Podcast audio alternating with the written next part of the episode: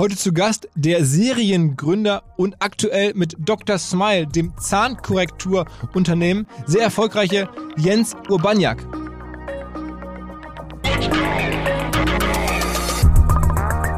Ich bin nicht derjenige, der die Gesetzgebung festlegt. Ähm, ich glaube, es ist schon äh, ganz gut, dass wir äh, in, in, Deutschland und in Europa einen gewissen medizinischen Standard haben. Und wir, wir, ähm, wir selber ähm, verallgegenwärtigen uns das häufig nicht, ähm, wie hoch dieser Standard hier tatsächlich ist. Dass das mit äh, gewisser Regulation einhergeht, glaube ich, ist wahrscheinlich selbstverständlich. Let's go! Go, go! Herzlich willkommen beim OMR Podcast Westermeier. Hinweis auf eine Firma, die ich selber sehr, sehr gerne gegründet hätte. Ich habe es dem Gründer sogar persönlich hier im Podcast vor anderthalb Jahren, glaube ich, erzählt. Die Rede ist von Blinkist, B-L-I-N-K-I-S-T. Was machen die? Die fassen vor allen Dingen Sachbücher so zusammen, dass man sie kompakt in 15 Minuten als Audio hören kann. Das kostet natürlich Geld, aber ist einfach ein super Business. Die haben 4000 Sachbücher sozusagen als Audio aufbereitet und ich habe mir auch vorgenommen, jetzt zum neuen Jahr wieder etwas mehr Bücher zumindest mal zu hören und ins konkrete Visier habe ich genommen ein Buch von Stephen Covey, das heißt Seven Habits of Highly Successful People.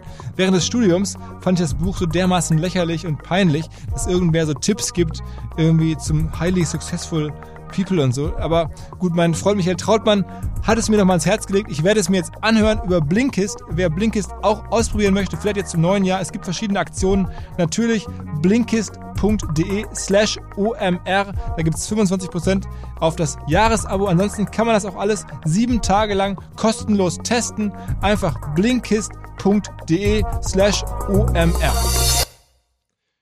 Ich habe den Jens vor einigen Jahren mal bei einem Abendessen kennengelernt, aber kannte ihn schon aus der Fachpresse sozusagen, denn er war bekannt geworden in der Szene als einer der Gründer von Go Butler. Das Ding ist ja wahnsinnig groß geworden, recht schnell dann aber auch so ein bisschen implodiert. Trotzdem haben sehr viele berühmte Menschen, unter anderem Ashton Kutcher, da investiert. Darüber haben wir gesprochen, wie er das damals erlebt hat, wie er wieder aufgestanden ist, als das Ding sozusagen am Boden lag, war ja für ihn auch sicherlich eine harte Phase, wird er gleich erzählen. Und dann ähm, was Neues gebaut hat, was richtig groß geworden ist in kurzer Zeit, nämlich die Idee ähm, Zahnkorrektur Schienen sozusagen zu verkaufen in Partnerschaft natürlich ähm, auch mit niedergelassenen Kiefernorthopäden. Ein ganz neues Modell. So ein bisschen vielleicht vergleichbar mit dem, was wir vor kurzem hier hatten, nämlich die Kollegen von Mr. Specs. Muss ich dran denken, dass wir sozusagen eine kleine Serie haben. Nämlich Menschen, die Digital-Business machen, sehr stark, auch im medizinischen Bereich, mit dann aber niedergelassenen Partnern. Bei Mr. Specs war es jetzt ein bisschen ähnlich. Jedenfalls das Ding echt groß geworden, wie er das hinbekommen hat, wie er dahin gewachsen ist und was er jetzt am Ende damit gemacht hat. All das kommt jetzt im Podcast mit Jens Ubaniak. Auf geht's! Herzlich willkommen zum OMR Podcast. Zu Gast ein alter Bekannter in gleich doppelter Hinsicht. A von mir. Wir haben uns über einen gemeinsamen Freund und TV-Moderator kennengelernt. Ähm, und ähm, man kennt dich aber auch in der Gründerszene, nicht nur für deine heutige Firma Dr. Smile, mit der du extrem erfolgreich unterwegs bist, vor kurzem ähm, ja für sehr viel Geld verkauft und eine Wahnsinnsgeschichte geschrieben, sondern du hast mal angefangen, ähm, zumindest in der, in der Gründerszene, ähm, mit einer Firma, ähm, die war auch spektakulär, aber nicht spektakulär erfolgreich, zumindest Go Butler. Und davor warst du Investmentbanker. Ähm, erzähl mal so ein bisschen deine Geschichte. Erstmal herzlich willkommen, Jens Obaniak. Herzlichen Dank, äh, lieber Philipp. Danke, dass ich heute hier sein darf. Ähm, ja, also wie du äh, absolut richtig gesagt hast, ich habe zunächst äh, nach der Uni äh, kurz in der Finanzbranche äh, angefangen, hat mich sehr schnell in diese Gründerszene verschlagen. Ähm, und aus in verschiedenen Situationen beziehungsweise äh, in verschiedenen Stationen, unter anderem bei Rocket Internet, äh, habe ich mich dann ähm, kurzerhand ähm, mit zwei Jungs selbstständig gemacht und wir haben dann dieses äh, extrem gehypte Startup äh, Go Butler äh, ins Leben gerufen. Ähm, glücklicherweise habe ich dann den Joko dazu überredet, auch äh, mit dazu zu kommen, ähm, der auch nochmal ähm, quasi äh, ja dieses ganze, diesen ganzen Medienrummel um uns herum äh, nochmal extrem verstärkt hat. Ähm, und ähm, ja, das, das war wirklich eine absolute Achterbahnfahrt, die wir dort ja, erlebt haben. sehr viel Geld aufgenommen, ne? In der kürzesten Zeit sehr viel Geld aufgenommen ähm, und auch ähm, ja sehr viel, äh, sehr viele wie gesagt, äh, Auf- und Abfahrten erlebt in einer, in einer, innerhalb eines Jahres. Also, das war ja die Idee von Go Butler für alle, die es vielleicht gar nicht mehr mitbekommen. Das ist jetzt wie lange her? Vier, fünf Jahre her?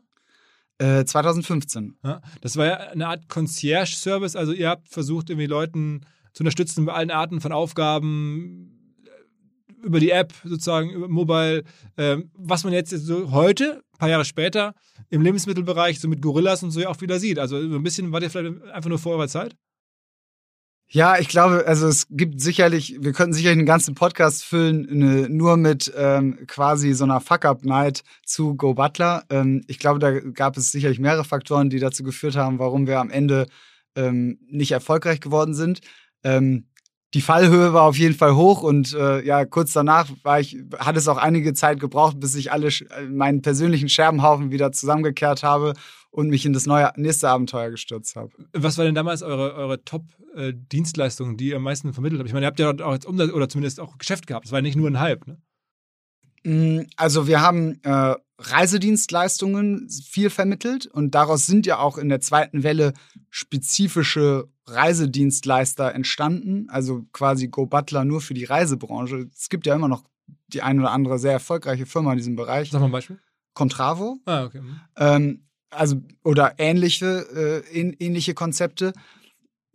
Das war auch sicherlich einer der Faktoren, warum es nicht funktioniert hat. Aus dieser sehr breiten, letzten Endes WeChat für, äh, für Europa und die westliche Welt zu bauen, aus dieser sehr breiten, sehr großen Vision, sind wir dann immer kleiner geworden ähm, was dann auch äh, zu äh, ja nicht unbedingt einer weiteren Motivation auf der Kapitalgeberseite geführt hat. Aber, aber es gibt ja da auch der Zeit, dass, ich muss Sie da einmal ganz kurz zu Ende quälen. Ja, bitte. Äh, es gibt ja da noch ähm, Anekdoten, dass ihr jetzt auch irgendwelche Hollywood-Stars irgendwie als Investoren hattet oder in irgendwelchen Hollywood-Villen da genetworked habt und so muss man ein bisschen erzählen. Äh, ja, in der Tat. Also nachdem äh, Joko mit an Bord gekommen ist, ähm, sind, sind natürlich, sind wir auch interessanter geworden, äh, auch für den ein oder anderen äh, US-Star. Äh, und ähm, mittlerweile können wir es auch sagen, dass äh, unter anderem Drake, der, der US-Musiker, äh, involviert war, ähm, Jared Leto, der, der Schauspieler und auch Ashton Kutscher. Die waren alle auch Investoren. Die, die, sind alle genau im, im auch Investorenkreis gewesen ähm, und die sollten das machen, was der Joko hier sehr erfolgreich in Deutschland gemacht hat. Sollten, dafür sollten die Jungs in Amerika sorgen. Okay, und wie sind dann die angekommen? Also wie kam der Kontakt? Das war tatsächlich über, über Joko hat das dann in irgendeiner Form eine Dynamik ah, aufgenommen. Also der, der kann den Drake besorgen, das die, gar nicht. Die es nicht mehr negativ vorstellen. aufzuhalten gab. Ja? okay. okay, krass. Krass. Also das ist ja, Mann, Mann, Joko, wenn du das hörst, ey, Respekt, Respekt, ja. Irgendwie Drake da reinzuziehen. Ja, unsere, unsere Freundschaft hat kurzzeitig danach auch, äh, ja, es hat schon daran gezerrt, ja, weil äh, wir beide halt dann auch danach echt enttäuscht waren, dass es nicht funktioniert hat. Ähm, aber so spielt das Leben, glaube ich. Ne, also ich meine, das wirklich großen Respekt und ähm, dass das so eine Freundschaft sowas übersteht, ne? weil da ist ja auch dann immer Geld ein Thema und ähm, das weiß ich jetzt ja, dass das zwischen euch nicht steht. Ähm, insofern, äh, das hat man häufig anders. Ähm, aber ich glaube, so ist auch einfach Joko. Der ist einfach, äh, weiß ich nicht. Ja. Und man schätzt ihn absolut. Ja, absolut. Also diese Art. Ähm, was hat Mickey Beisens vor kurzem zu seinem Geburtstag gepostet? Ich würde es unterschreiben. Ähm, der einzige Delfin im Haifischbecken Entertainment Business. ähm, und, und, so finde ich es auch echt äh, mega. Ähm, ah, okay, wir kommen ab. Ähm, das heißt, du bist dann da raus ähm, aus, aus der aus der Geschichte und was, was kam als nächstes? Dann hast du irgendwie erstmal so eine ähm, Scherben zusammenkehren und was kam dann? Absolut, ja. Also Scherben zusammenkehren, ich musste mich erstmal wieder sammeln und auch darauf letzten Endes besinnen, was, was will ich als nächstes eigentlich machen. Ähm, und ähm, ich wollte auf jeden Fall ein nachhaltiges Business bauen und äh, auch etwas, was mir nah am Herzen liegt. Und ähm, ich habe in meiner Familie äh, so den einen oder anderen äh, Arzt. Meine Schwester ist zum Beispiel Ärztin und auch, äh, auch im erweiterten Familienkreis gibt es den einen oder anderen Arzt. Und ähm, gemeinsam mit meinem äh, Gründ Mitgründer Christopher haben wir uns dann diesen Gesundheitsmarkt äh, da super stark drauf fokussiert und uns da sehr, sehr tief eingearbeitet. Und was wir letzten Endes, was uns am meisten gestört hat, war es letzten Endes, dass viele andere Bereiche, also zum Beispiel der Einzelhandel oder das Bankwesen, sind äh, schon mit entsprechend digitalen äh, Geschäftsmodellen äh, in irgendeiner Form ähm, modernisiert worden. Und da sind Firmen reingegangen, die, ähm, die dann mit besonderem Fokus auf das Kundenerlebnis äh, coole Geschäftsmodelle und auch coole Firmen entstehen haben lassen.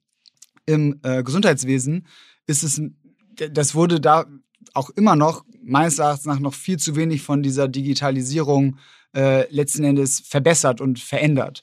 Ähm, ist so der dieser dieser Kundenfokus oder letzten Endes hier, hier in diesem Fall der Patientenfokus fehlt häufig und viel, in vieler Hinsicht, was so die, ähm, die Behandlungsmethoden anbelangt, aber auch was, also zum Beispiel on Online-Terminbuchungen sind häufig noch ein absolutes Novum bei Ärzten.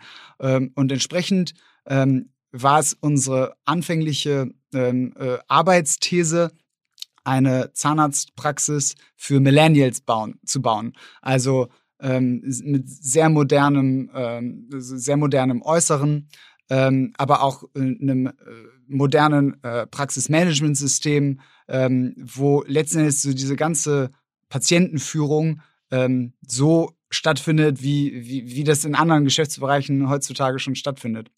Und ähm, mit dieser ähm, Arbeitsthese sind wir gestartet und äh, haben uns dieses ähm, dieses Produkt äh, der Zahnschienen als ähm, zunächst erstmal als USP ausgesucht.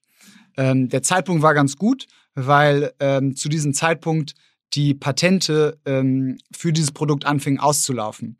Und dieses Produkt, das vormals für ähm, 5.000 bis 7.000 Euro von äh, Zahnärzten und Kieferorthopäden angeboten wurde, dann äh, auch ähm, günstiger angeboten werden konnte, weil halt andere große Dentalplayer äh, auch entsprechend moderne Produktionskapazitäten aufgebaut hatten. Und ähm, mit diesem Fokus sind wir gestartet. Ähm, also letzten Endes eine Zahnarztpraxiskette für schöne Zähne ähm, für die äh, Millennial-Generation zu bauen. Okay, okay. Und das äh, ist bis heute euer Ding oder habt ihr das dann immer geändert? Ja, wir haben dann, nachdem wir gemerkt haben, dass letzten Endes die Leute so interessiert sind an dieser Zahnschienenbehandlung, ähm, haben wir uns äh, haben wir uns darauf dann irgendwann fokussiert. Und äh, nachdem wir zunächst erstmal eigene Zahnarztpraxen äh, aufgebaut hatten, ähm, haben wir auch gemerkt, dass es extrem schwierig ist, diese dezentral zu führen. Ähm, also 50 Leute oder so ähm, quasi äh, aus Düsseldorf oder aus Berlin heraus zu führen, ähm, ist, äh, war, war extrem herausfordernd. Und in der Zwischenzeit äh, ist unser technisches System so ausgereift geworden, dass wir es auch externen Zahnarztpraxisketten und, und Kieferorthopädieketten äh, anbieten oder Zahnarztpraxen und Kieferorthopädien ähm, anbieten konnten, auch mit unserem System zu arbeiten und auch Teil ähm, unseres äh, Praxisnetzwerks zu werden. Beschreibt doch mal so ein bisschen, was da jetzt am Ende genau gemacht wird. Also Zahnschienen, äh, wer braucht die und warum braucht man die? Was zahlt man dafür? Genau. Ja. Also im Grunde genommen ist unser Produkt sind nicht unbedingt gerade Zähne, sondern es ist Selbstbewusstsein. Ähm, wir empowern letzten Endes. aber das hört sich ja schon sehr nach Silicon Valley an. ja, wir empowern aber letzten Endes die Menschen, weil es ist doch echt extrem subjektiv und das haben wir auch gemerkt, ähm, was du selber als eine Art Makel empfindest als Person und häufig hindert dich das letzten Endes frei zu agieren. Und das haben wir extrem gemerkt, als die ersten Patienten zu uns in die Praxen kamen. Okay, aber das heißt, Patienten sind dann halt Menschen so um die 20 oder sowas? Ja, unsere Hauptzielgruppe ähm, war, waren bis dato so, äh, es waren so 25 bis 35 äh, Jahre alt. Und was Menschen. zahlen die für so, also wird das dann fest bei denen eingebaut? Äh, wie meinst du es jetzt? Die, die, die, Zahnschiene oder ist die nur nachts drin oder wie ist das? Ähm, du bekommst quasi. Das nennt man Aligner, ne? Äh, genau, die nennen sich Aligner. Du bekommst letzten Endes äh, alle 14 Tage wechselst du von einem Aligner zum nächsten und mit jedem weiteren Schritt äh, verschieben sich deine Zähne leicht. Also der Aligner, jedes Mal, wenn du ihn einsetzt, den neuen Aligner, passt dieser Aligner nicht 100%ig auf deinen aktuellen Und wann machst du den rein? Nur nachts oder jederzeit? 22 äh, Stunden am Tag, also nur zum Essen nimmst du die Aligner raus. Und wie, wie, wie lange muss man das machen, bis dann die Zähne gerade sind? das hängt immer je nach, äh, je nach äh, Anfangsstadium, äh, hängt, davon hängt das ab. Im Schnitt würde ich sagen, so sieben bis acht Monate dauert so eine Behandlung. Okay, und äh, da gibt es ja auch Kritik, müssen einmal kurz zumindest mhm. drüber sprechen, von mhm. Kieferorthopäden, die sagen, das sei jetzt nicht so eine sinnvolle Art, sozusagen sein Gebiss umzugestalten. Ähm, ja, ich glaube, dass, ähm, das hängt so ein bisschen damit zusammen, dass ähm, dort nicht so eine richtige Differenzierung stattfindet. Also es gibt ähm, auf der einen Seite äh, Marktteilnehmer, die ausschließlich ähm, mit so, sogenannter Do-it-yourself, mit der Do-it-yourself-Methode arbeiten, sprich den Zahnarzt oder Kieferorthopäden äh, Termin vor Ort gar nicht in dem Konzept haben. Das haben wir in dieser Form so nie angeboten. Also wir arbeiten immer mit Zahnärzten und Kieferorthopäden vor Ort zusammen und sehen uns selber auch mehr als Enabler äh, von, von, von Kieferorthopädie. Und ähm, entsprechend äh, richtet sich diese Kritik super stark auf die, die sozusagen diesen Zahnarztbesuch vor Ort obsolet machen wollen. Also ihr arbeitet mit denen zusammen. Die helfen euch oder die, die bauen dann bei euren Patienten quasi die, die Dinge ein, beziehungsweise stimmen die ab und, und, messen das nach und so. Genau, im ersten Schritt äh, wird erstmal sozusagen, äh, wird erstmal die Eignung des, äh, der Patienten oder des Patienten äh, vor Ort überprüft. Dann äh, findet so eine digitale Abdrucknahme deines Gebisses statt. Äh, also quasi nicht mit dieser Knetmasse, die vielleicht noch einige aus der, aus der Jugend kennen, sondern ähm, das passiert mittlerweile ähm, etwas, etwas moderner, auf eine modernere Art und Weise. Dann werden bei Bedarf äh, Röntgenaufnahmen gemacht etc. Und ähm, dann wird die, diese, werden all diese Informationen äh, zu uns zentral übertragen.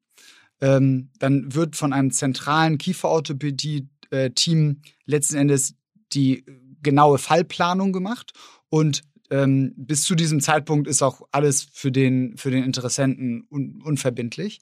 Und äh, dann wird äh, entsprechend dem Interessenten diese, diese Simulation des Jetzt-Zustandes und dem Soll-Zustandes vorgestellt. Und dann entscheidet sich der Interessent oder die Interessentin und sagt, ja, ich möchte das starten. Und dann werden auch die Zahnschienen entsprechend produziert. Und, was äh, kostet eine Behandlung? Im Schnitt 2500 Euro. Und dann bekommt dann der Arzt was davon und ihr und ihr müsst ja noch einkaufen, das Produkt selber. Und richtig, richtig. Und also, wie ist da, wie ist da der Share? Äh, von, für, von den Produktionskosten etc. Ja, oder für den, für, ja, also für was bekommt der Arzt irgendwie von dem? Also es, es kommt immer so ein bisschen drauf an, ähm, wenn der Patient durch unser sozusagen Brand-Marketing in diesen Standort geholt wurde, ist der Share für den Arzt geringer, als wenn der, dieser Patient aus seinem direkten Patientenstamm kommt. Okay, okay.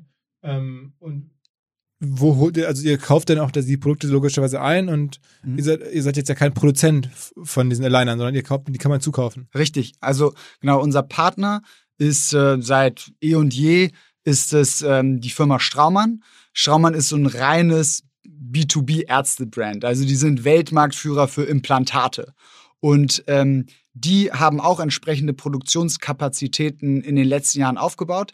Äh, jetzt explizit unsere Produktion äh, befindet sich bei, ähm, bei Leipzig in Markleberg. Äh? Mhm. Und ähm, äh, entsprechend äh, haben wir recht hohe Abnahmemengen ähm, äh, von diesen Zahnschienen bei äh, Straumann und die sind, was die Produktion anbelangt und auch was das Produkt anbelangt, sind die ganz vorne mit dabei und haben da auch unzählige Patente. Wie viele ähm, Behandlungen macht ihr mittlerweile im Jahr? Also wir sind äh, jetzt ungefähr, ähm, wir haben jetzt ungefähr 30.000 Behandlungen äh, tatsächlich bis zum, bis zum heutigen Datum. Wie, wie viele Jahre gibt es die Firma schon? Seit Ende 2017. Also wir reden jetzt dann von, von drei Jahren oder sowas? Ja. Ah, also ein bisschen mehr als drei, drei, dreieinhalb Jahre. Das ist, aber jetzt, das heißt im Moment, wenn man das überlegt, so ein Hochlauf, was habt ihr euch da für dieses Jahr wohl vorgenommen? Ich schätze jetzt mal dieses Jahr vielleicht 20.000 Behandlungen oder sowas? Ja, das könnte hinkommen, ja. 20.000 mal bei, bei, bei zweieinhalbtausend Euro. Ähm, so, lass mich mal kurz hier meinen Taschenrechner kurz konsultieren, bevor ich wieder Unsinn erzähle. Kriege ich dann immer hier Mails, die ich verrechnet habe. Ähm, 2500 mal als hätte ich es auch im Kopf rechnen können. Ähm, also so 50 Millionen Umsatz? Ja, das ist so ungefähr eine Zielgröße. Also ich glaube, wir sind ein bisschen drüber, aber ja. Für, okay, und ähm, profitabel Umsatz nämlich an. Das ist ja, das kriegt man, oder kosten dann bei euch wahrscheinlich, ihr kauft es ein, ihr habt den Share mit den Ärzten und ihr müsst natürlich dafür werben. Das ist sozusagen die Treiber des Geschäftsmodells wahrscheinlich, ne? Absolut, ja. Also es gibt natürlich auch noch Äh, weitere Kosten sind dieser ganzen Behandlungsbegleitung etc. Aber so, wenn du es jetzt so auf Unit Economics runterrechnen wollen würdest, dann. Und ihr habt 200 Mitarbeiter, ne? Tatsächlich mittlerweile schon äh, knapp 300. Ne? Okay, wow, wow. Ja, es geht sehr schnell. Diese Message geht raus an alle Online-Händler, groß oder klein. Vor allen Dingen müsst ihr grenzüberschreitend verkaufen. Dann wisst ihr nämlich, das macht alle Arten von Problemen. Man muss eine Umsatzsteuer anmelden in den jeweiligen Märkten. Man hat eine ganze Reihe von Erklärungen abzugeben. Und genau dabei hilft die Firma Textu. T-A-X-D-O. Textu stellt eine vollständig API-basierte Plattform, über die man all diese Herausforderungen lösen kann. Und dann ist es egal, ob man in drei, vier oder fünf EU-Staaten umsatzsteuerpflichtig ist. Am Ende braucht man nur einen Ansprechpartner und zwar Textu und die sitzen hier in Hamburg. Die haben außerdem Schnittstellen zu all den großen Marktplätzen, Amazon, eBay, zu den ERP-Systemen, Plenty Markets oder Shop-Systemen wie Shopify, Shopware. All das bieten die an. Ganz viele Firmen, die hier aus dem OMR-Podcast bekannt sind, Ankerkraut, Little Lunch, Snox, nutzen bereits ähm, Textu. Und es gibt einen Deal für denjenigen, der Textu ausprobieren möchte. Und zwar einfach kurze Mail schicken an omr.textu.com und bekommt dann für die ersten drei Monate ein kostenloses Grundpaket, das sonst 89 Euro im Monat kosten würde. Wie habt ihr das so schnell so groß bekommen? Also was waren so die, also wie habt ihr die den Menschen erklärt, dass sie jetzt in die Praxen gehen sollen, nicht mehr nur in eure, sondern in die in alle, mit denen ihr zusammenarbeitet? Oder wie viele Praxenkooperationen habt ihr? Also in äh, Deutschland und Österreich sind es jetzt knapp über 100 äh, Partnerpraxen vor Ort. Ähm, und äh, wir sind äh, neuerdings auch in Spanien äh, und Frankreich unterwegs. Äh, also wir haben jetzt mit der Internationalisierung des Geschäftsmodells begonnen. Okay. Und, und also wie, wie macht man die Menschen darauf aufmerksam, dass es sowas gibt? Also sehr viel durch, äh, durch Marketing. Ähm, und wir haben, wir haben äh, anfangs haben wir in Social Media äh, sehr viel das Produkt beworben, weil wir dort auch unsere Zielgruppe entsprechend erreichen können. Also Facebook und YouTube oder? Genau, äh, Facebook, Instagram, äh, YouTube, ähm, die ganzen sozialen Netzwerke. Aber paid oder über Influencer? Äh, sowohl als auch. Ähm, also dadurch, dass also das Produkt, man kann das Produkt finanzieren und entsprechend kann man auch das auch in kleineren Raten sich durchaus auch ermöglichen, jetzt ohne dass man die 2500 Euro im Schnitt direkt äh, aufbringt. Ähm, aber ähm, es ist so ein Produkt, das letztendlich auch kein typischer Impulskauf ist. Also häufig ist es ja so, dass zum Beispiel ähm, durch Influencer-Marketing beworbene Produkte so Impulskaufprodukte sind. Und unser Produkt hat schon einen längeren Conversion-Funnel ähm, bis zu dem Zeitpunkt, wo die Leute sich dazu entscheiden, jetzt einen Termin zu buchen und dann auch in den nächsten ein, zwei Wochen in die Praxis zu kommen. Okay. Und entsprechend braucht es dort mehrere Touchpoints und ähm, einer dieser Touchpoints, ähm, beziehungsweise nachdem ähm, im ersten Schritt dieses Produkt noch gänzlich unbekannt war, also es war, es hat ein absolutes Nischendasein in Deutschland gefristet, äh, mussten wir erstmal recht viel ähm, auch Marketing aufbringen, um überhaupt für eine gewisse Awareness zu sorgen. Und, und aber was kostet es dann am Ende so Größenordnung, um einen neuen Menschen zu finden, der sowas macht? Äh, das ist, das ist also wie, wie du es dir vorstellen kannst, ist es sehr funnelabhängig. Mhm. Also du hast unterschiedliche Conversion-Schritte, bis dann jemand sich dazu entscheidet, die Behandlung zu machen oder nicht. Aber da hast du schon, also du musst schon für neuen Kunden über alle Schritte hinweg dann mehrere hundert Euro ausgeben bei Absolut, Akquise. ja. Aber jetzt nicht tausend Euro. Hoffentlich nicht, nein. Also das heißt irgendwie, sag mal eine Größenordnung, wo liegt denn so, eine, so ein Customer Acquisition Wert? Zwischen 500 und 700 Euro. Okay. Und der günstigste Kanal ist dann wahrscheinlich wenn jemand danach sucht bei Google, okay, das zählt nicht so richtig, weil ihr müsst ja erst eine Bedarfsweckung sozusagen machen. Ja, es, es kommt, also ich glaube, das, ich glaube, da gehen wir jetzt sehr, sehr stark schon in die, äh, in die Attribution äh, rein, weil ich, ich meine, es kommt je nach, es kommt auch sehr, sehr stark darauf an, wie bemisst du es? Also wenn, wenn schon ein Bedarf da war, den du dann nur deckst, ist, ist diese ja, ist, ist, ist, ist natürlich deutlich günstiger, als wenn du erst so eine Desirability bei dieser Person wächst und dann über mehrere Kanäle, auch über mehrere Monate, dann, äh, dann überhaupt diese Kaufentscheidung zunächst erstmal die Person treffen lässt. Aber das, das, das wirkungsvollste Creative, nehme ich mal an, sind diese Vorher-Nachher-Bilder. Ne? Also man sieht sein gewiss, wie es ein bisschen ungerade Zähne und so, dann sieht man nachher alles schön nebeneinander. Ähm, also ich glaube, grundsätzlich funktionieren solche Transformations immer sehr, sehr gut und auch, glaube ich, in anderen Bereichen, auch bei uns ist das, ist das durchaus auch äh, letzten Endes ein, ein sehr gut funktionierender ähm, ein, oder sind sehr gute Creatives, aber auch sowieso. Ähm, letzten Endes stellen wir da authentische, echte Kunden vor, so Menschen aus allen Lebenslagen, die sich dafür entschieden haben, ähm, so das ihr bestes Selbst sein zu wollen und sich auch dann letztendlich dazu durchgerungen haben, das dann auch zu machen, weil äh, diese Entscheidung, sich die Zähne zu begradigen, ist auch so eine Entscheidung, die man typischerweise gerne vor sich herträgt. Okay. Man, man muss vielleicht nochmal sagen, dass das ganze Thema aufgekommen ist, als ich es gegründet habe 2017, weil zu dem Zeitpunkt gerade auch ein Patent ausgelaufen ist von einer amerikanischen Firma, die sowas über viele Jahre gemacht hat und damit wahnsinnig viel Kohle gemacht hat, aber äh, es konnte keiner kopieren, weil die hatten ein Patent darauf. Und dann war das Patent jetzt vorbei und dann konnten sozusagen Unternehmer wie du sagen, ah, äh, jetzt gehe ich da rein, korrekt? Genau richtig. Also diese Firma hat, hat es letzten Endes ähm, ausschließlich an Zahnärzte und Kieferorthopäden ihr Produkt vertrieben, also rein B2B. Und dann die, die Zahnärzte und Kieferorthopäden selber äh, das Endkonsumentenmarketing machen lassen. Ähm, wie, groß, wie groß war das Unternehmen? Äh, die sind, die machen ungefähr zweieinhalb Milliarden Umsatz, also B2B-Umsatz. Mit dem Produkt? Absolut, ja. Das, das ist eigentlich eine One-Product-Company. Und äh, aber der Markt ist dann halt nur USA? Äh, also vornehmlich USA, die sind auch in weltweit unterwegs, aber vornehmlich USA. Und wie bist wie wie hast du entdeckt, dass es die gibt oder dass da jetzt ein Patent ausläuft? Also wie wird man auf sowas aufmerksam und erkennt deine Opportunität? Also in unserem Falle, wir hatten uns ja quasi schon mit dieser Zahnmedizin beschäftigt und auch mit die Zahnmedizin selber befindet sich auch in einem absoluten Umbruch. Ne? Es gibt super viele demografische Faktoren, die dort eine Rolle spielen. Und ähm, wir haben letztendlich nach einem Produkt gesucht, mit dem wir diese Social Media affine Zielgruppe in die Praxen bringen, holen können. Und ich glaube, dass diese Social Media affine oder diese jüngeren Zielgruppen schon auch höhere ästhetische Ansprüche haben äh, als vielleicht Generationen davor. Und ähm, vielen geht es einfach darum, schöne Zähne zu haben. Das wegen, wegen Social Media auch und so meinst du?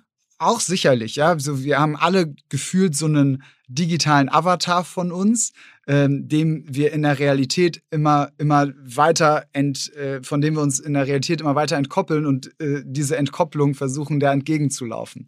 Und ähm, entsprechend ähm, war das eigentlich ein Zufall, wie wir dann auf das Produkt aufmerksam geworden sind und gemerkt haben, dass, ähm, dass das, äh, also schöne Zähne, äh, das Hauptbedürfnis ähm, dieser Zielgruppe ist und wir damit auch die Leute, die, die Patienten und Patientinnen in die, ähm, in die Praxen bringen können. Wie, wie profitabel ist denn ein Business? Also wenn du sagst 50 Millionen Umsatz, dann bleiben, würde ich sagen, bei so einem schon jetzt habt ihr es ja schon auf eine große Größe gefahren, schon so 20 Prozent hängen oder sowas? Ja, zurzeit ist es schon so, dass wir jegliches, ähm, jeglichen Profit in das weitere Wachstum äh, reinvestieren. Und wir haben ähm, jetzt sehr ambitionierte Wachstumspläne auch für die, für die kommenden Jahre. Aber man äh, könnte das so machen, dass 20 Prozent hängen bleiben, wenn man jetzt nicht andere Märkte aufmachen würde und sowas? Ähm, ich glaube, es ist, also es ist durchaus möglich und ich glaube auch, dass, ähm, dass die Firmen, die börsennotiert sind, die in diesem Bereich unterwegs sind, äh, sogar teilweise höhere ähm, Gewinnmargen was, was, was an dieser? Ähm, ja, so ich glaube 30 Prozent ist durchaus realistisch. Okay, okay, okay. Ähm, aber seid jetzt auch nicht die einzigen am Markt, sondern als das sozusagen dieses äh, Patent ausgelaufen ist, haben das auch andere äh, Unternehmer gesehen. Es gibt auch ein Team derjenigen, die früher ähm, E-Darling, glaube ich, die Dating-Plattform gebaut haben. Die sind jetzt auch in den Markt reingegangen vor ein paar Jahren. Ähm, beschreibt mal den Markt ein bisschen. Ähm, den, den, äh, den Markt. Euer Marktumfeld sozusagen. Und da gibt's jetzt ja auch noch, da gibt's auch Anbieter, die, sagen wir mal, andere Zahnlösungen bauen. Also mhm. Zähne scheinen irgendwie ein Thema zu sein, das auf die eine oder andere Art ja. gerade von verschiedenen Unternehmerteams und Firmen beackert wird. Ähm, ja, absolut.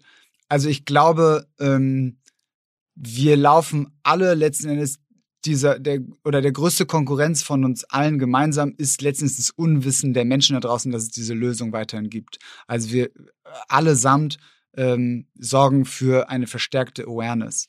Ähm, und entsprechend gibt es auch Teams, die, ähm, die andere Vertriebswege ähm, sich oder versuchen über andere Vertriebswege das Ganze zu machen. Wir haben immer gesagt, dass wir mit den Zahnärzten und Kieferorthopäden vor Ort arbeiten wollen und ähm, entsprechend als dieser Enabler aufzutreten. Ähm, ich glaube aber grundsätzlich äh, verträgt so ein Markt viele Marktteilnehmer und allesamt sorgen sie dafür, dass, ähm, dass, dass die Menschen darauf aufmerksam werden. Wer hatte denn diese Idee, ich hab, kann die Firma gar nicht zuordnen, ähm, aktuell in der Corona-Zeit dafür besonders zu werben mit der Maske. Dass man sagt, okay, jetzt irgendwie ist doch irgendwie äh, Maskenzeit, also seine Zähne sieht eh niemand. Ja. Jetzt kannst du doch diese, diese Aligner-Probleme im Mund haben. Wer hat damit geworben? Äh, das ist tatsächlich ein Zahnarzt in Amerika gewesen, der, ähm, der so ein der quasi ein Plakat äh, ja. in, in, Amerika entsprechend gemacht hat. Und diese Idee wurde dann von äh, auch einem lokalen Zahnarzt äh, hier aufgegriffen. Äh, und letzten Endes ist das Foto davon viral gegangen. Ähm, ich meine sogar, es gab niemals diese tatsächliche Anzeige so in der Form. Okay, okay, okay. Aber es, generell ist es ein Thema, wo wahnsinnig viele Influencer unterwegs sind. Also wenn man guckt, ihr habt, glaube ich, Bonnie Strange hat für euch auch viel mhm. gemacht, ne? Ja. Ähm, hat die das auch selber gemacht? Also wirklich eine Behandlung gemacht? Ja, ja. Also wir, wir arbeiten halt, hm, ich glaube, viel, ähm, also auch mit kleineren und mittelgroßen Influencern. Ähm, ich, das Wichtigste ist für uns, dass die authentisch sind. Und das heißt, authentisch heißt, sie müssen das auch noch machen, acht Monate lang so ein Ding Absolut, absolut. Und auch dann letztendlich über die Höhen und Tiefen dessen berichten, weil nur so. Was muss man denn Bonnie geben, damit die acht Monate lang so eine Liner trägt? Also bei Bonnie war die ursprüngliche Idee, ähm, die wir gemeinsam hatten und die sie auch ähm, cool fand, war, dass wir äh, sie analog zu äh, Margot Robbie in eine Badewanne setzen. Margot Robbie hat das in einer Filmszene von The Big Short gemacht, wo sie komplizierte Finanzbegriffe erklärt hat. Und äh, analog dazu sie für unser erklärungsbedürftiges Produkt in so eine Badewanne setzen und sie auch unser Produkt entsprechend in so einer Longform, Contentform äh, erklärt. Ähm, und sie fand es cool und hat das entsprechend gemacht und ist seitdem auch dabei. Heißt, seitdem trägt sie das auch? Äh, also ich kann jetzt nicht dafür bürgen, ob sie, ja. ob sie täglich 22 Stunden trägt, aber seitdem ist sie dabei, ja. Okay, okay, okay. Aber also ist generell, man, man sieht das ja aus irgendwie äh, Loredana, ähm, InScope, also alle möglichen Influencer sind auf diesem Thema drauf. Also sind ja nicht alle bei euch, sondern sind generell werden im Markt quasi sehr viele Influencer gerade gebucht für dieses Thema, um halt der jungen Zielgruppe zu erklären, du kannst deine Zähne begradigen. Ja, ja, ich, also ich glaube, ähm, tatsächlich versuchen wir da auch ein bisschen zu differenzieren. Ähm, es handelt sich ja immer noch um eine Zahnbehandlung, wo auch immer Zahnärzte und in unserem Fall Kieferorthopäden vor Ort ähm, involviert sein müssen. Und ähm, viele der Produkte ähm, entsprechen, äh, die, die dort draußen kursieren, entsprechen nicht immer unbedingt äh, diesem Anspruch, besonders auch medizinisch zu wirken. Okay, okay, aber bei euch ist es so, also hast du das selber selber gemacht? Absolut, ja. Ich habe ich hab am Anfang habe ich, äh, ich, hab ich sehr viele verschiedene Schienensysteme ausprobiert, um auch ähm, ja entsprechend äh, dazu eine gewisse Expertise aufzubauen. Also auch die Dicke der Schienen, die ähm, die ents entsprechende äh, Schneidekante, äh, um dazu halt entsprechend auch zu wissen, so wovon ich spreche. Und jetzt habt ihr aber sozusagen vor ein paar Monaten entschieden, wir bauen da jetzt nicht das nächste Produkt oder wir bauen es nicht selber ins Ausland, sondern wir verkaufen die Firma mehrheitlich. Es, also gab schon Exit eigentlich. Ne? Es gab ja. auch einen Artikel drüber in der, in der ganzen deutschen mhm. Digitalszene. Viel beachtet, weil ihr da äh, mutmaßlich über 100 Millionen für bekommen habt, also schon viel Geld für die Firma.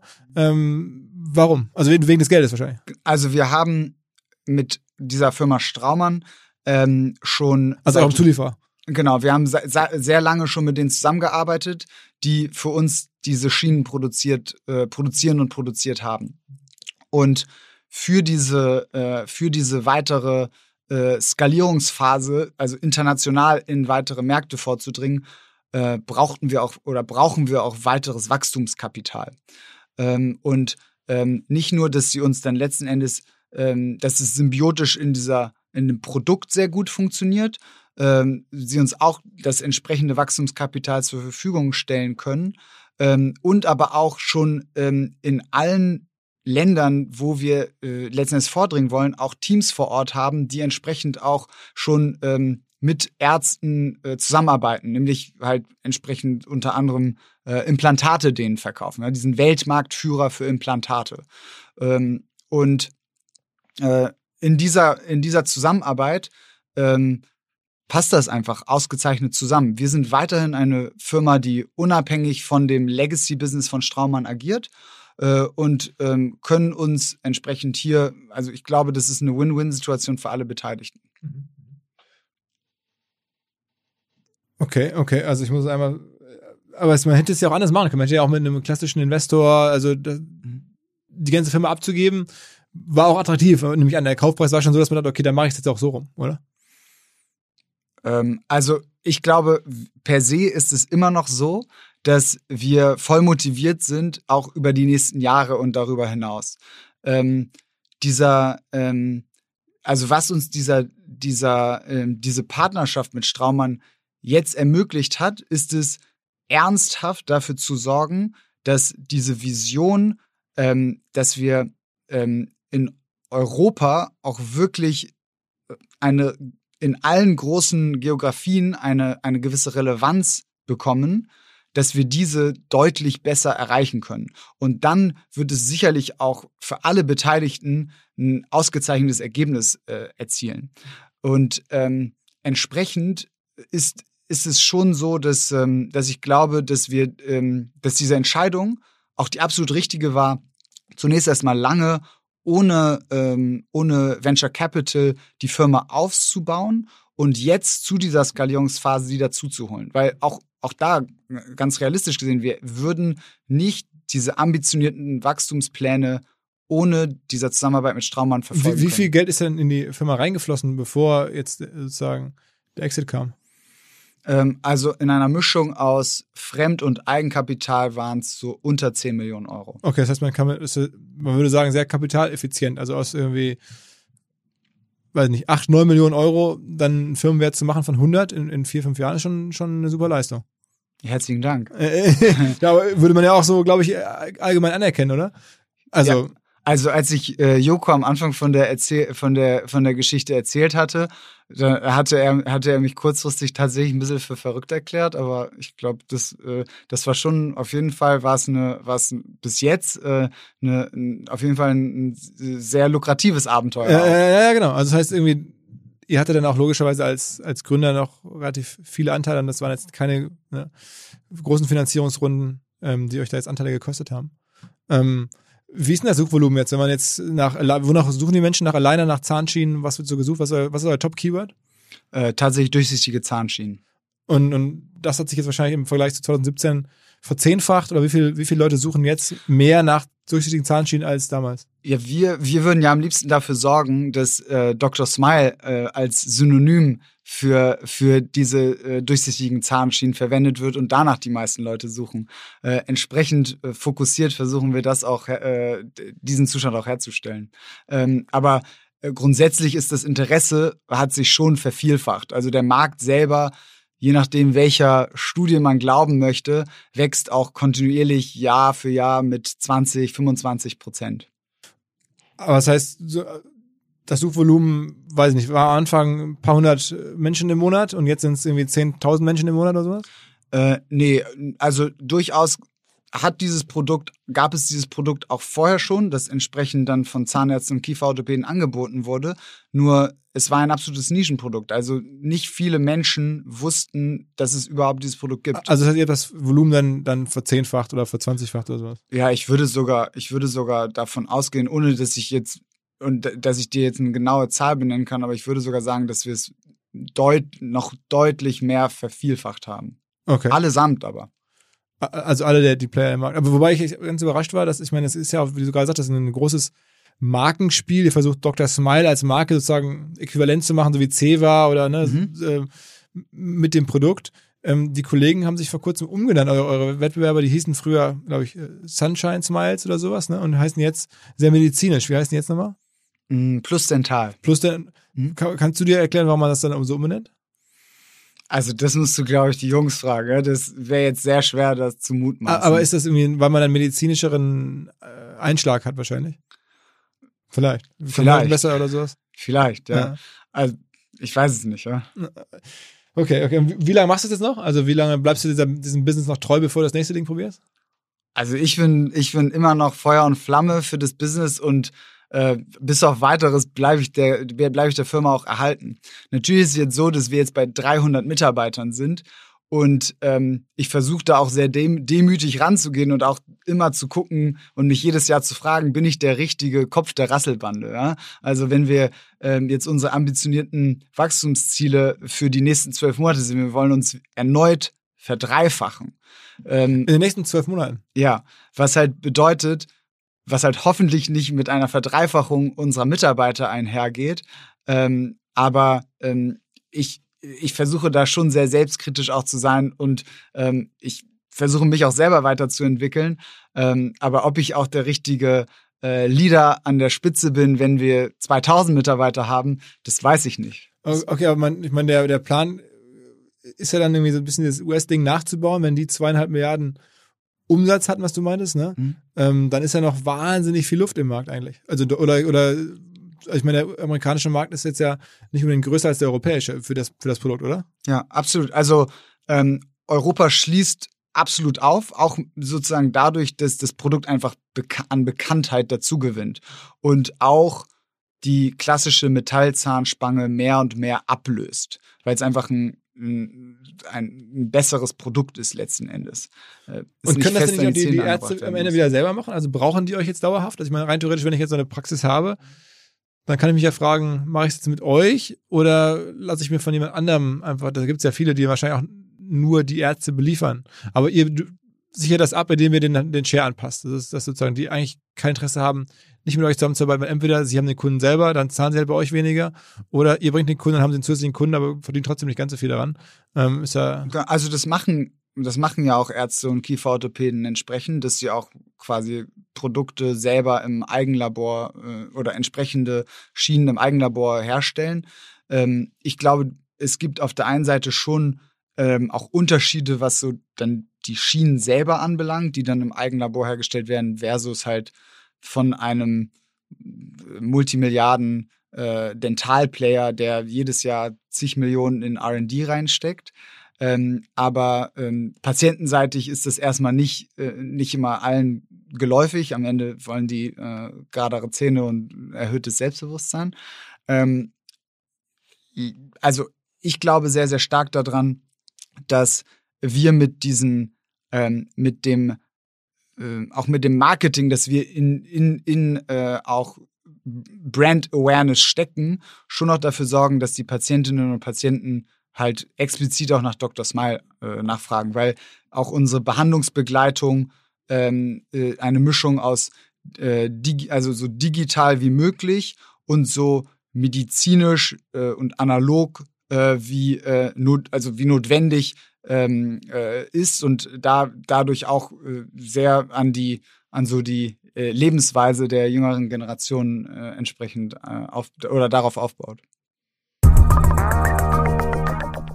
Die Kollegen von Vodafone in Düsseldorf haben sich einen neuen Deal ausgedacht und zwar ein High-Speed Business Deal, so heißt der. Es geht um Festnetz und Internetanschlüsse für Businesskunden. Mit dem Deal zahlt man die ersten sechs Monate erstmal gar nichts und danach kann man surfen mit einem Gigabit pro Sekunde und telefonieren für monatlich 49,95.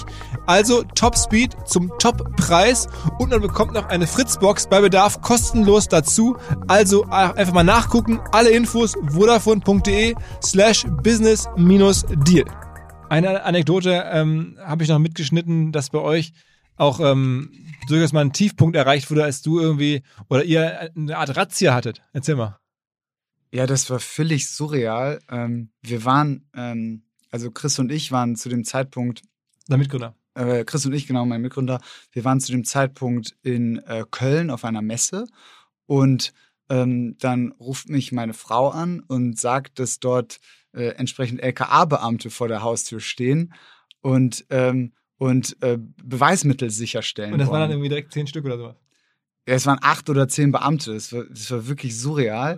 Und der Vorwurf war, dass wir ohne Zahnärzte und Kieferorthopäden äh, entsprechend Zahnheilkunde betreiben würden. Und äh, nachdem ich den Beamten dann erklärt hatte, dass sie gerne in eine Praxis fahren können und dort auch ähm, dort auch sich vergewissern können, dass dort approbierte Zahnärzte und Kieferwehen zugegen sind und auch Röntgengeräte etc. dort sind, hat sich die Situation sehr schnell geklärt. Trotz dessen habe ich mich gefühl, äh, gefühlt wie in, wie in irgendeinem Und Film. da, weil euch jemand angezeigt hat oder ein Verdacht bestand? Oder? Ja, das, das war tatsächlich äh, die Kieferorthopäden-Lobby, die das äh, initiiert hatte. Auch aus Unwissen, ähm, weil wir halt sehr wenig medial kommuniziert hatten. Wir wollten halt sehr, wir haben uns sehr auf unser operatives äh, Geschäft fokussiert und ähm, die dachten, dass, oder die haben uns dann auch gleichzeitig in einen Topf geschmissen mit allen, äh, mit allen neuen Anbietern, ähm, wobei wir uns immer äh, ganz klar äh, als Mantra aufgesetzt hatten, immer als Enabler für Zahnärzte und Kieferorthopäden vor Ort zu wirken und nicht als Disruptor. Äh, und trotz dessen wurde uns daraus kurz, kurzfristig. Und wurden andere, gegen die wahrscheinlich ähnliche Razzien oder Untersuchungen gelaufen sind, ähm, wurden dann andere vom Markt genommen oder war, war das dann alles? Also es gibt den einen oder anderen Anbieter, der mittlerweile vom Markt verschwunden ist. Ähm, grundsätzlich wird aber in der, im, im, Gesundheitswesen schon auch echt mit harten Bandagen gekämpft. Also und wir waren uns auch dessen nicht bewusst, bevor wir uns in, in, in, diese, in diese Branche begeben wie, haben. Wie viele sind denn damals zum Zeitpunkt, als diese Patente ausgelaufen, als diese Glücksritterstimmung quasi aufkam, wie viele, wie viele gab es denn also zur Spitzenzeit, wie viele Anbieter? Also zwischenzeit gab es sicherlich sicherlich fast eine zweistellige Anzahl an, an, an Anbietern. Auch da dem vorweggenommen, das äh, sind halt größtenteils Anbieter gewesen, die mit sogenannten Selbstabdruckboxen gearbeitet haben. Also die haben einfach Leuten ähm, das nach Hause geschickt, so eine Box, wo halt jemand in eine Knetmasse beißt und sich anhand dessen dann behandeln lässt. Das haben wir halt nie gemacht. Trotz dessen. Und das ist auch nicht erlaubt. Also regulatorisch ist es in, in Kontinentaleuropa nicht erlaubt, nein. Aber in den USA wäre es möglich? In den USA ist es, ist es sozusagen, befindet sich das in einer Grauzone und die, ähm, das Geschäftsmodell oder die, die dieses Geschäftsmodell betreiben, müssen auch immer wieder sich, äh, sich dafür vor Gericht rechtfertigen. Ich glaube, in den USA ist per se diese Tendenz zu, zu Self-Medication, also sich selbst zu behandeln, eine größere. Und es ist auch so, dass ich verstehe auch zumindest oder ich kann nachvollziehen, dass das gegebenenfalls für einige Menschen eine Option darstellt, wenn es dann doch sehr große ähm, Distanzen sind, die jemand fahren ja, muss. wahrscheinlich, oder? Ja, also, also es ist ja fast unfair, dass man 200.000 Euro ist ja viel Geld. Es wäre doch vielleicht irgendwie fair zu sagen, du hast nicht so viel Geld, willst es trotzdem machen, ähm, dann machst in Self-Medication, kostet nur 1000, hat gewisse Risiken, aber kannst trotzdem machen. In Deutschland wird es dann denen ganz verboten. Darüber könnte man zumindest diskutieren, ob man halt nicht auch für, für Leute, die jetzt eine geringere Zahlungsbereitschaft hätten, das zumindest irgendwie erlauben sollte. Ich meine, am Ende ist ja die Frage der persönlichen Freiheit. Oder, oder ob man sagt, nee, also du weißt nicht, was du tust, so musst du voll geschützt werden. Also ich bin nicht derjenige, der die Gesetzgebung festlegt. Ähm, ich glaube, es ist schon äh, ganz gut, dass wir äh, in, in Deutschland und in Europa einen gewissen medizinischen Standard haben. Und wir, wir, ähm, wir selber ähm, verallgegenwärtigen uns das häufig nicht, ähm, wie hoch dieser Standard hier tatsächlich ist. Dass das mit äh, gewisser Regulation einhergeht, glaube ich, ist wahrscheinlich selbstverständlich. Also mal, wie viele Klinken hast du dann geputzt bei Zahnärzten, damit die mit euch zusammenarbeiten? Weil die werden ja wahrscheinlich da jetzt auch nicht ähm, für geliebt, wenn das LKA, also der Verband da euch schon äh, sozusagen auf die, wie sagt man, euch zu, zu Leibe rückt, dann, dann muss, wie muss man sich vorstellen? Hast du da wirklich dann persönlich da gesessen bei hunderten von Kieferorthopäden und die überzeugt? Absolut. Also äh, unsere, unsere Partner, Zahnärzte und Kieferorthopäden, ähm, die, das hat schon auch, wir mussten denen schon auch ganz klar aufzeigen, warum es durchaus sinnvoll ist, mit uns zusammenzuarbeiten. Und die haben sich sicherlich auch nicht alle immer nur Freunde gemacht. Wie, wie viele Hausbesuche hast du da gemacht? Also ich bin eigentlich ständig unterwegs, ja. Wirklich, fährst du auch die, an die Praxen und versuchst die Praxen zu gewinnen? Äh, auch unter anderem auch, ja. Also wir haben mittlerweile ein dediziertes Team, das die viel besser umsorgen kann, als ich das machen kann. Aber häufig wird, äh, wird auch entsprechend die Anwesenheit von, von mir dort, äh, dort gewünscht. Und dann erzählst du, Mensch, vertrauen Sie uns, wir machen das gut, können ein bisschen was dazu verdienen, haben Sie keine Angst für Ihren eigenen Kollegen und dann kommen die. Na, also letzten Endes geht es darum, den auch sehr schwarz auf weiß aufzuzeigen, so wie wir arbeiten, dass wir sehr ein sehr engmaschiges Behandlungskonzept haben, dass, äh, dass sowohl die, äh, die Experten vor Ort sind, wir schulen die entsprechend. Außerdem haben wir noch ein zentrales äh, äh kieferorthopädisches Team, das immer zusätzlich nochmal mit wie vier beziehungsweise sechs Augen Prinzip über jeden Fall drüber schaut. Also wir versuchen, ähm, die schon auch mit sehr trans einer sehr transparenten, äh, einer sehr transparenten Aufzeigen dessen, so was wir denen bieten, was wir denen aber auch nicht bieten können, äh, entsprechend ähm, die Vorteile einer Zusammenarbeit von uns ähm, ja, zu, zu, zu zeigen. Und habt ihr angefangen, so regional vorzugehen? Erstmal nur in Berlin und dann irgendwie das bundesweit immer weiter ausgerollt? Ähm, also wir sind, wir wollten, das ist jetzt, das hat jetzt wieder mehrere Gründe, aber wir wollten halt sehr schnell dafür sorgen, dass wir in unserem Marketing möglichst wenig Streuverluste haben. Entsprechend sind wir direkt bundesweit daran gegangen und haben versucht, äh, jede Region mit möglichst einer Partnerpraxis zu besetzen. Äh, jetzt in der Zwischenzeit bei halt über 100 Partnerpraxen in Deutschland und Österreich ähm, ähm, äh, sind wir dann angefangen, in so Mikrolagen zu gehen. Und zum Beispiel, weiß nicht, in Berlin haben wir zehn oder zwölf äh, Partner. Aber das ist ja da noch richtig Wachstumsmöglichkeit. Also wenn man sich überlegt, irgendwie bei 18 Millionen Einwohnern 100 Praxen bundesweit, ja. das ist jetzt ja immer noch, was, was hat man, was ist sozusagen das Maximalabdeckung? Was glaubst du, irgendwann hat man irgendwann 1000 Praxen oder sowas? Also in, in Deutschland, in, in, in Deutschland gibt es ungefähr 40.000 bis 50.000 Praxen. Kieferorthopäden. Äh, Zahnärzte und Kieferorthopäden. Kieferorthopäden selber, ich meine eher so 2.000 bis 3.000. Ähm, es ist nichtsdestotrotz so, dass es eigentlich ein, ein hyperlokales, äh, ein hyperlokaler Service ist. Also ich wäre jetzt auch nicht bereit, unbedingt äh, in eine andere Stadt zu fahren für einen Zahnarztbesuch.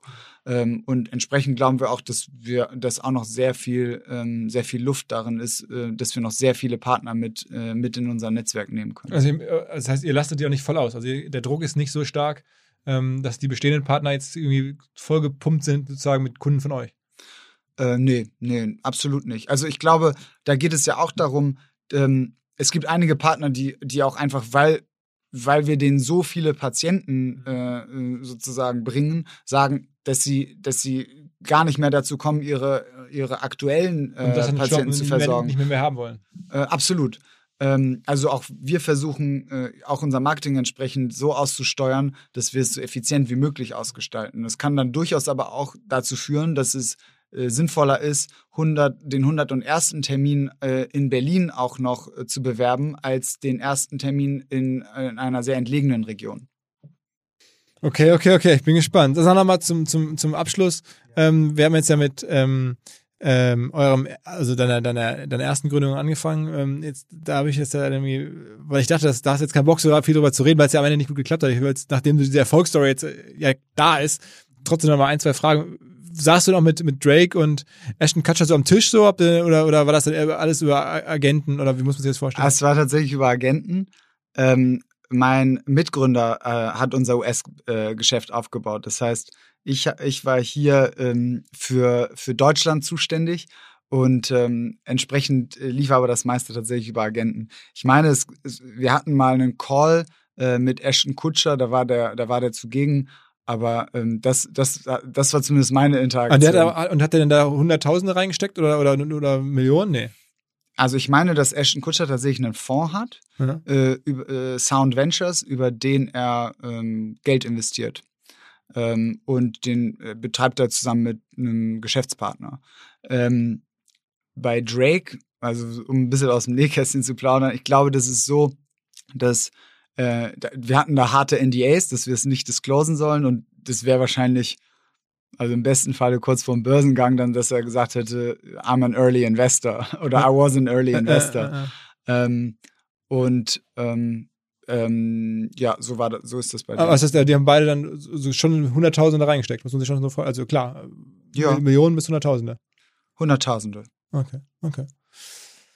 Okay, aber du hast denn trotzdem keine netten Abendessen zumindest da rausgezogen oder so, sondern. Ey, wir haben 24-7 gearbeitet tatsächlich. Also es war ein Warum ist es am Ende, also wie ist es dann am Ende kaputt gegangen, weil einfach die, die Liquidität ausgelaufen ist? Äh, ja, eigentlich schon. Also auch, wie, wie ich eben beschrieben habe, so wir haben, äh, wir sind dann ja auch von diesem sehr breiten Geschäftsmodell, haben, wollten wir das Ganze dann nur noch auf, äh, auf Reise äh, fokussieren und ähm, das hat einfach auch nicht schnell genug angezogen. Okay. Jens, ey, was eine Geschichte. Wow. Also aber immerhin von, vom ersten Startup bis heute bist du sehr erfolgreich geworden. Das ist doch was ne Glückwunsch. Äh, sehr beeindruckend, geile Firma gebaut, 300 Arbeitsplätze geschaffen. Also würde sagen, schon, schon ganz okay, ja. Ja, ich gebe mir die größte Mühe. ja, okay. Also vielen Dank fürs Kommen. Herzlichen Dank, äh, dass ich hier sein durfte. Alles klar. Ciao, ciao. Danke. Ciao, ciao. Zum Schluss der Hinweis auf unsere hauseigene OMR Academy. Dort kann man in zehn Wochen mit jeweils zwei bis drei Stunden Lernaufwand die Themen lernen, für die OMR ja insbesondere steht, nämlich zum Beispiel Facebook und Instagram Advertising, SEA, Digital Marketing Analytics, SEO, E-Mail Marketing Fundamentals, viele weitere Kurse. Das Ganze liefert nicht nur die Inhalte, sondern auch Kontakte zu einem Kreis an Experten, zu anderen Teilnehmern. Natürlich trotzdem alles digital. Man bekommt im Abschluss ein Zertifikat. Alle Infos dazu unter omr-academy.de. Dieser Podcast wird produziert von Podstars bei OMR.